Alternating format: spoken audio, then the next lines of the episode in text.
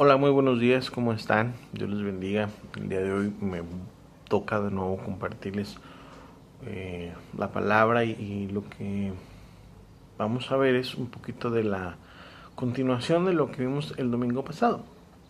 Este, vamos a orar, vamos a, a pedirle a Dios que nos guíe, ¿no?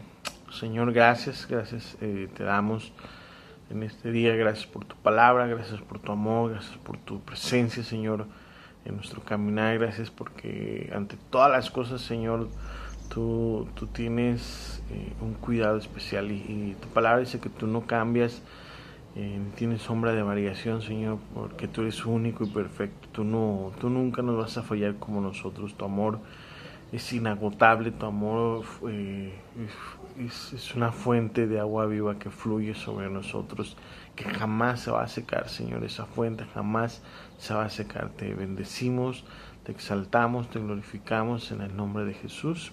Amén. Bueno, eh, como lo vimos la semana pasada, ¿no? Eh, yo estoy, yo, ¿por, qué, ¿por qué estoy tan interesado en que ustedes conozcan el, que, nos enfoquemos en el amor de Dios, porque si nos enfocamos en el amor de Dios, nosotros vamos a aprender a amar a Dios como Él nos ama, ¿no? Y, y ¿por qué hago esta semejanza? Porque el amor de Dios es un amor desinteresado. El amor del hombre llega a ser interesado. Y no es que, esté así, que esté mal, sino que así no lo han enseñado. Entonces es como ahora mucho el término que se usa, desaprender para aprender, ¿no? Entonces hay que desaprender lo que nos han enseñado para poder aprender lo que Dios quiere que aprendamos, el amor que Dios tiene para nosotros para aprender. Y se me hizo muy, se me hace muy interesante esta historia de la mujer samaritana, de verdad, porque es un, es un ejemplo de, de, de, la relación que debe llevar el hombre con Dios, ¿no? Dios, eh, Jesús se pone, en el, en el, como lo vimos la semana pasada, se pone en el, en el pozo, le dice a la mujer, dame de beber, porque te va a dar, ¿no? Eh, pues, si tú supieras quién te pide, tú le pedirías a ella, dice, pues, tú quién eres, no tienes con qué sacarla, eh, y tú me dices que dar agua, y no vuelva a tener pues ¿A poco eres mayor que nuestro padre Jacob que, que vivió y dejó este pozo, no? Y dijo, y insistió, si tú supieras eh, de, esta agua, pues por tus ríos correrán agua viva. Y, es bien interesante, es bien interesante la cuestión del agua viva. ¿A, a qué se refería Jesús con agua viva? Eh, es una, una mención la, la vez pasada acerca de, de pues el agua que, que, había en el pozo era un agua que saciaba la, la, la, sed, ¿no? Saciaba la sed física y el agua que Jesús da es el agua que sacia eh, lo más profundo de nuestro ser. Pero bueno. Nota interesante y, voy a tomar otro ejemplo que también lo particular son de las historias que, que a mí me encantan eh, eh, en la Biblia es cuando eh, Jesús estaba predicando en, uno de los montes no, no, este, y, da a alimentar a cinco mil hombres. Posteriormente le dice a sus discípulos, vayan, este, y,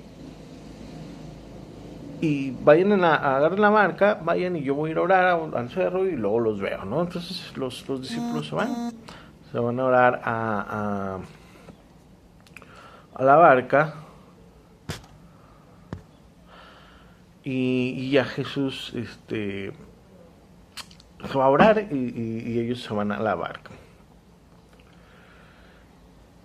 Ellos, los discípulos, estuvieron tres años con Jesús, aprendiendo, en, en ese entonces no llevaban tres años, pero en su vida tuvieron que tener tres años eh, aprendiendo del maestro, del amor, para poder cambiar esta forma de pensar eh, que ellos tenían, ¿no? Si se acuerdan, Pedro, eh, antes de ser Pedro era Simón, dice la Biblia que Simón se llamaba, significaba como un junco que llevaba al viento. Y lo que se dice es que el carácter o, la forma de, de, Simón, Pedro, era que su, su carácter era llevadero que se podía llevar por, los, por las cosas simples y sencillas. Y sí, lo vimos que, era que muy osado y atrevido, que eso hasta cierto punto era bueno, pero tenía que controlar mucho su carácter y su temperamento antes de conocer a Jesús. Y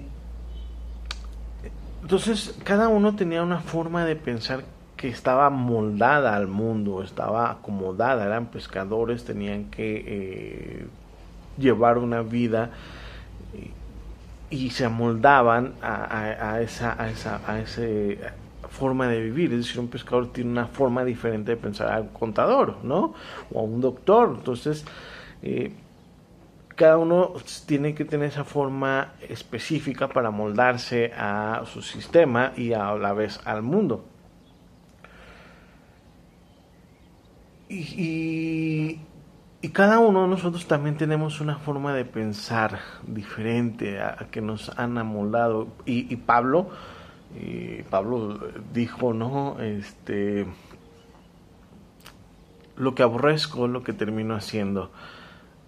Y no es que eh, eh, con esto esté justificando lo que hagamos, sino que estoy diciendo que si, si ellos que cambiaron su forma de pensar a una manera radical al amor de Dios, eh, al amor de Dios, ellos entendieron lo que era el amor de Dios y aún así Pablo, que, que, yo creo fue uno de los revolucionarios, no, no creo, fue uno de los revolucionarios en, en la fe, dijo lo que aborrezco, lo que termina siendo, imagínense si nosotros no nos enfocamos directamente a ese amor de Dios. Entonces, es, importante y me encanta que, entendamos el enfoque del amor de Dios. Y ese enfoque es donde nosotros debemos estar siempre pensando. ¿Por qué? Porque Jesús vino a transformar todo. Si se fijan, todo vino a transformar. La ley vino a transformarla y a decir, no, es el amor, la fe lo que va, lo que viene no, no es que esté desacreditando la ley, pero es que es lo que la, si tú tienes el amor vas a cumplir la ley, ¿no? Y, es, es, este interesante. Y bueno, volviendo a la historia, iban los, los discípulos eh, en, la barca y dice que empezaron a ver tormentas y, que vieron a, alguien caminar de lejos, ¿no? y anteriormente el ver a alguien caminar o al ver un fantasma mientras había una tormenta, los pescadores, era un mal augurio, era una mala señal, era señal de que iban a perecer, iban a morir. Entonces, imagínense la tormenta, imagínense el fantasma que veían, su pensamiento era pues, todo de miedo, eh, creían que iba a perecer, hasta que oyeron la voz de amor de Jesús y dijo, no tengan miedo, soy yo. Sin embargo, eh, eh, esta historia, reitero, me encanta por, por, por todo lo que también tiene eh, para enseñarnos. Sin embargo, siguieron teniendo miedo, siguieron viviendo con ese pensamiento de temor o el pensamiento que ellos habían adquirido a través de su vida, ¿no? Un pensamiento era de que ellos iban en la barca, había una tormenta, había un fantasma, era señal o era un augurio de que iban a morir. ¿No? Muchas veces eh, te dicen, eh, ¿sabes qué? Pues tienes cáncer, ¿no? Y para eso, para nosotros, eh, humanamente, es como un, augurio de muy mala señal de que tú vas a morir o de que yo pueda morir o te dicen eh, tienes tanto tiempo para poder solucionar este problema, eh, si no, pues te vamos a embarcar tu casa, ¿no? Entonces, eh, es un mal augurio, ¿no? O que te dicen, si no, pues si no cambias, tú estás perdiendo a tu familia y eso es un mal augurio también. Y hay muchos malos augurios que hemos aprendido y con los que hemos crecido y, que nos enfocamos y nos embarcamos en el miedo como estaban los apóstoles, los discípulos en ese momento estaban embarcados en el miedo. Oyen la voz de Jesús y siguen embarcados en el miedo. Solamente uno se atreve a cambiar este esquema de pensamiento y este esquema de pensamiento fue Pedro. que dijo, este, no, a ver si eres tú, yo quiero hacerlo, ¿no? Y, yo quiero, a ordena que salga a caminar. Y en ese momento Pedro cambia su forma de pensamiento, pero quiero, quiero entiendas el, el, pensamiento de Pedro y que entiendas el pensamiento de los otros doce eh, apóstoles, discípulos. El, el, pensamiento de los otros ah, discípulos es que el, eh, el pensamiento de condenación, como lo dije hace rato, y el pensamiento, grábate esto, el pensamiento de condenación mata. El pensamiento de condenación te va a matar. Si tú crees, si te han diagnosticado una enfermedad y sigues creyendo que esa enfermedad te está matando, así es, te está matando. Pero si tú en este momento tienes, un, tienes una situación, ¿no? no sé cuál sea, pero tienes una situación complicada, debes de cambiar este pensamiento de condenación. Esa enfermedad no viene a marcar tu vida, esta situación no viene a marcar tu vida, ese problema no viene a marcar tu vida, porque no son más. Debemos de cambiar el pensamiento que tenía en ese momento Pedro, que dijo, no, ok, tú eres Jesús, yo quiero caminar sobre las aguas. No hay nada más difícil que creer que no eres digno recibir el amor de Dios. Tú eres digno de recibir el amor de Dios.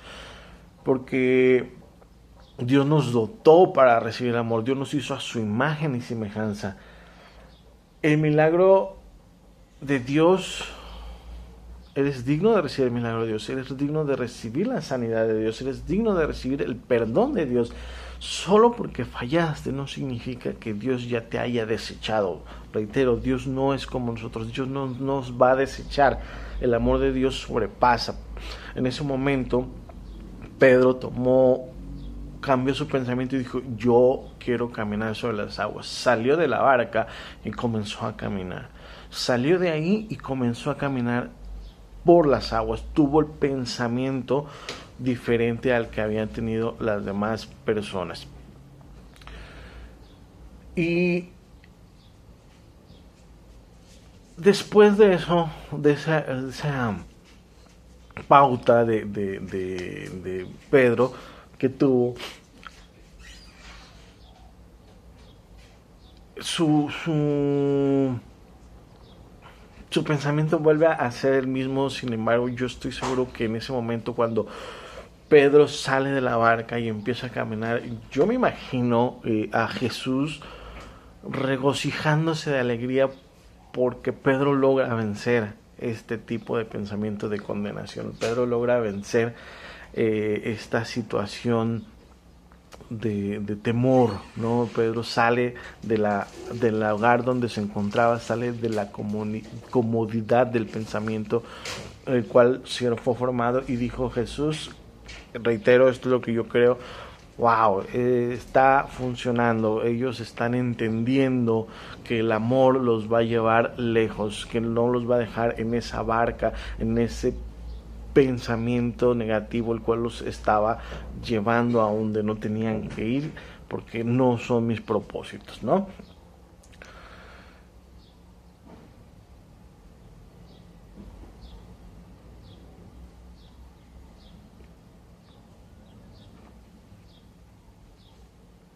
Y a ver, este, este, todo esto, yo, yo creo que eh, Pedro en su momento dice, eh, yo no puedo salir, yo no puedo, por mi fuerza yo no puedo. Pero claro, Jesús es mi capacidad. Jesús es mi capacidad. Por mis fuerzas yo no puedo, pero con Jesús sí lo puedo hacer. Y por mi fe en Jesús voy a caminar sobre las aguas. Obviamente, reitero, no es por nosotros, sino por el amor que, nos da. Y se lanzó fuera.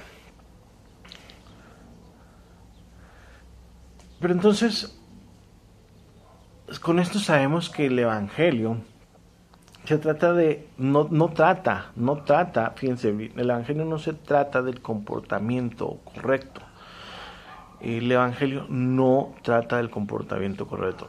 El Evangelio produce el comportamiento correcto. Muchas veces nos enfocamos tanto a las circunstancias, a las cosas que hacer, que creemos que es lo correcto, reitero. Eh, nos enfocamos tanto a las situaciones eh, externas que eh, olvidamos completamente las internas, ¿no? El que se tiene que portar así, el que tiene que hacer así. Y no es que esté mal, reitero, como lo he dicho otras veces, no es que esto esté mal a lo mejor lo que está mal es llevar la forma correcta de lograrlo. Porque así, ¿por qué? Porque pues así hemos sido educados.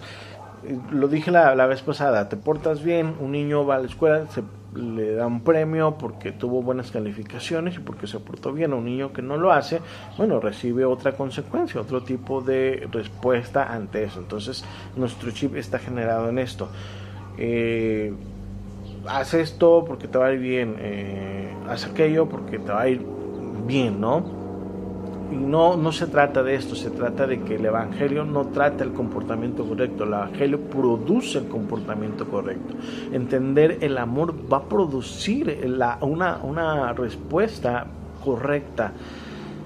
El, comprender, el entender el amor de Dios que Dios tiene para mí, automáticamente eso va a venir y encender el amor, el amor que yo tengo hacia Dios y lo que voy a hacer por Dios.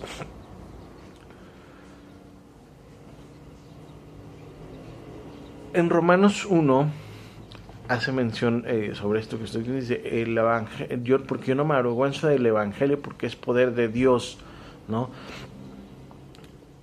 Es poder de Dios para tocar, para bendecir, pero sobre todo para cambiar todo esto que yo he venido haciendo por mucho tiempo.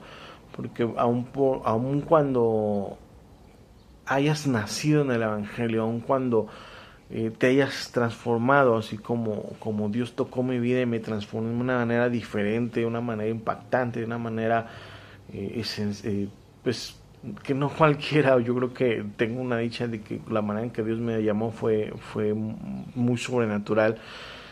Y, y, aún así creo que, que, hay muchas cosas que Dios nos va a ir cambiando en el, en el camino de esto, pero todo es por a través del evangelio, que es poder de Dios, a través del amor de Dios. El, el, evangelio se traduce en las buenas nuevas, las buenas nuevas. Nadie, nadie, o nadie recibe una buena nueva y dice, este, o bueno, no ese tipo de buenas nuevas que te dicen, si tú te portas bien, te voy a dar esto, ¿no? Si tú te portas bien, vas a obtener un carro, ¿no? Le dicen los hijos a los papás.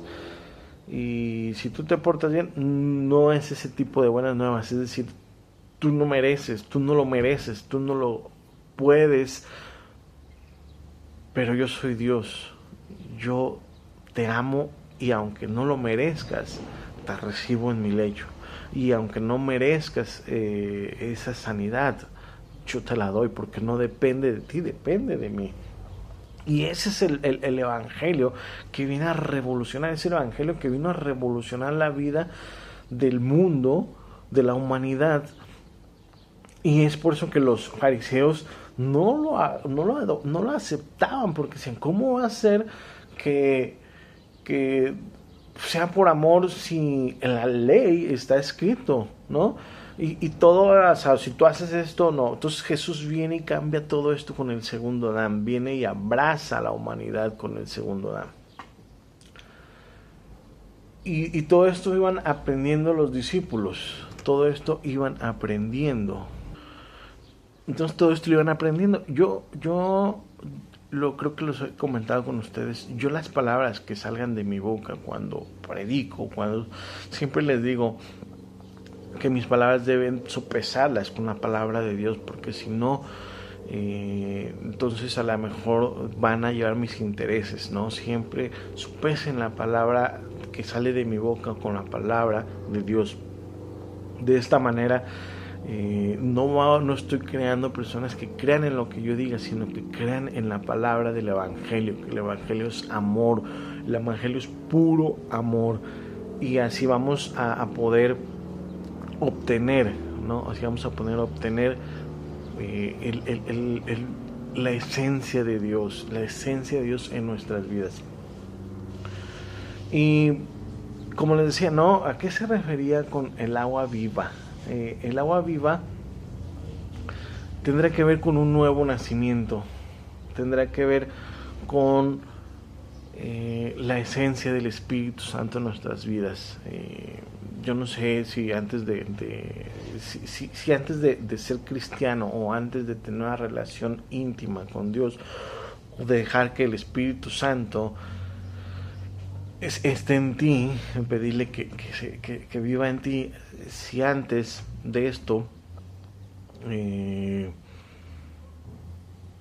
tu vida era diferente, ahora entonces estamos bien. Yo me acuerdo que yo de verdad sentía un vacío en mí. Me acuerdo que tenía 15, 16 años y muchas veces le dije a Dios, Señor, si tú me trajiste este mundo para sufrir mejor, recógeme, ¿no? Recógeme, yo no quiero vivir de esta manera. En mí había un vacío existencial, había un vacío que una, una, un área donde yo sabía que no estaba completo y ahora que el Espíritu Santo vive en mí, eh, hay situaciones también difíciles, pero sé que y tengo la esperanza de decir esto va a ser diferente, esto va a cambiar, esto no va a ser así porque sé quién está conmigo. Y eso es lo que se refiere al agua viva, una esperanza a saber que aunque las circunstancias estén de esta manera, no van a poder seguir así. ¿Por qué? Porque Dios está conmigo. ¿Por qué? Porque Dios es mi Salvador. ¿Por qué? Porque es mi Redentor. Él murió por mí para que yo tenga una vida y un futuro mejor. Así dice la palabra.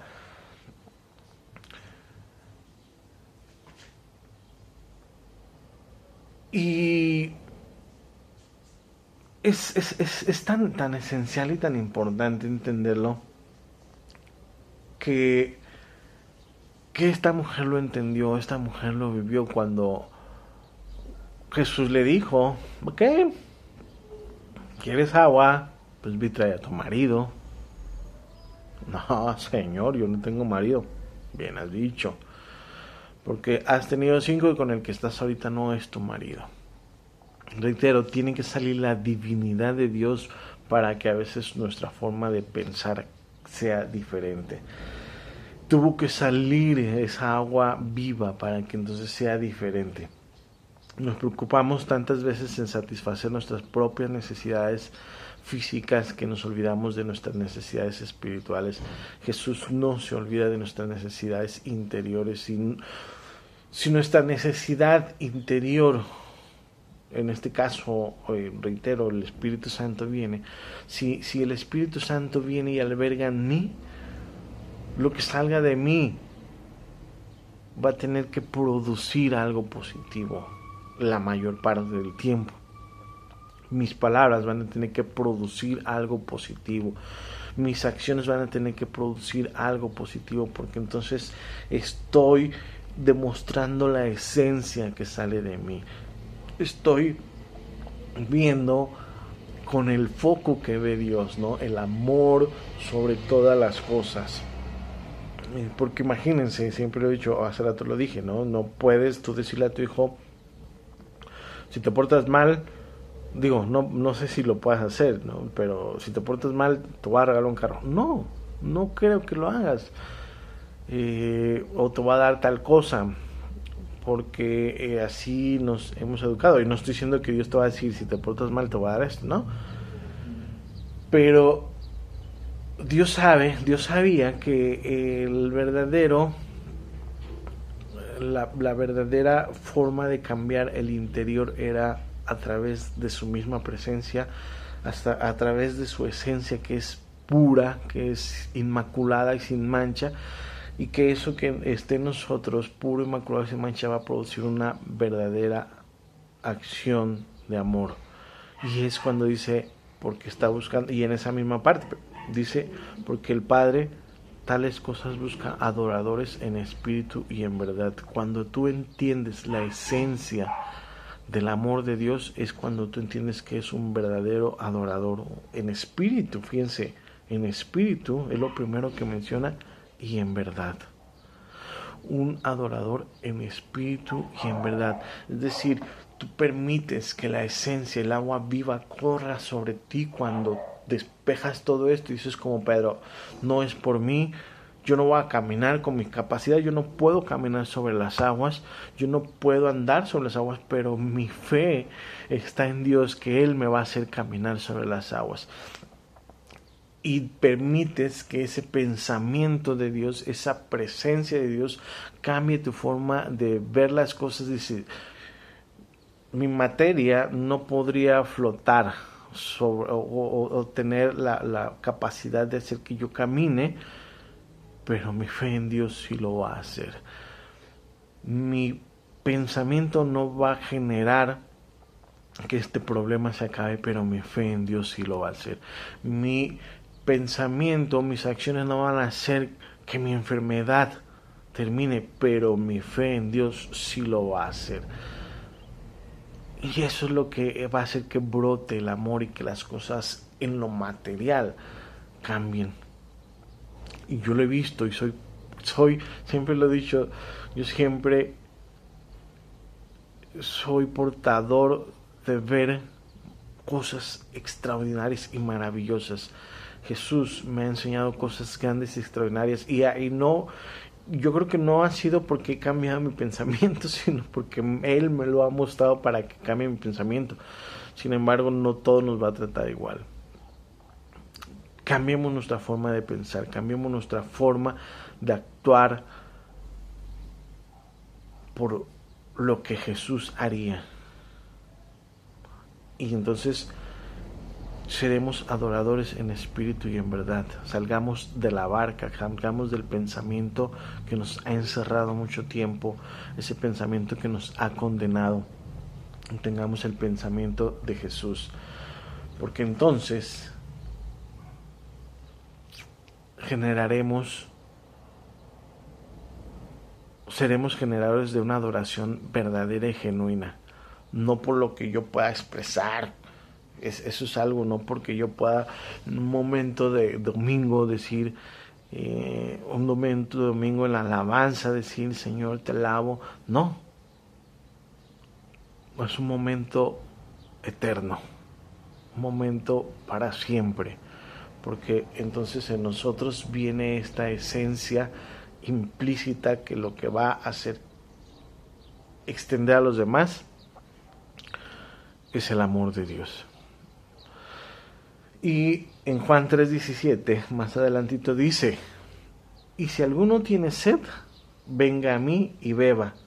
Del interior, fíjense bien, del que cree en mí correrán ríos de agua viva.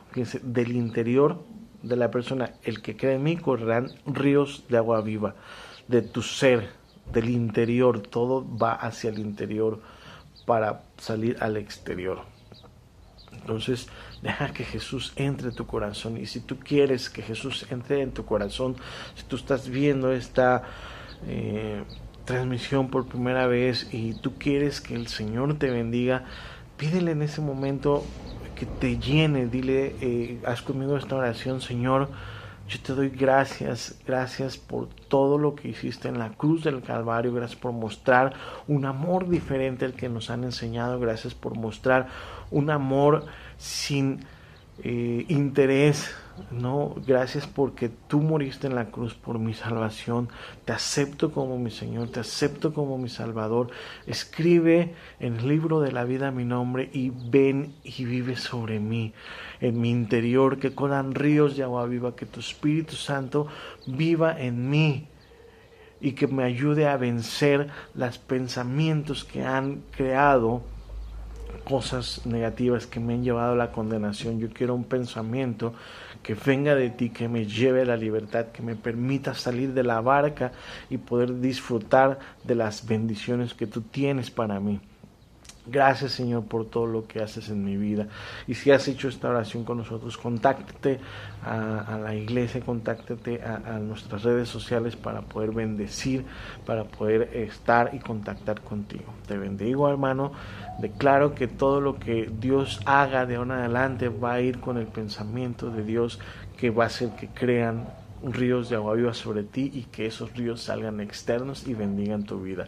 No permitas que el pensamiento de condenación siga en tu vida, sino que tú ya eres un libertador, eres libre y un libertador, porque contigo está la presencia de Dios. Feliz domingo, bendiciones, un abrazo.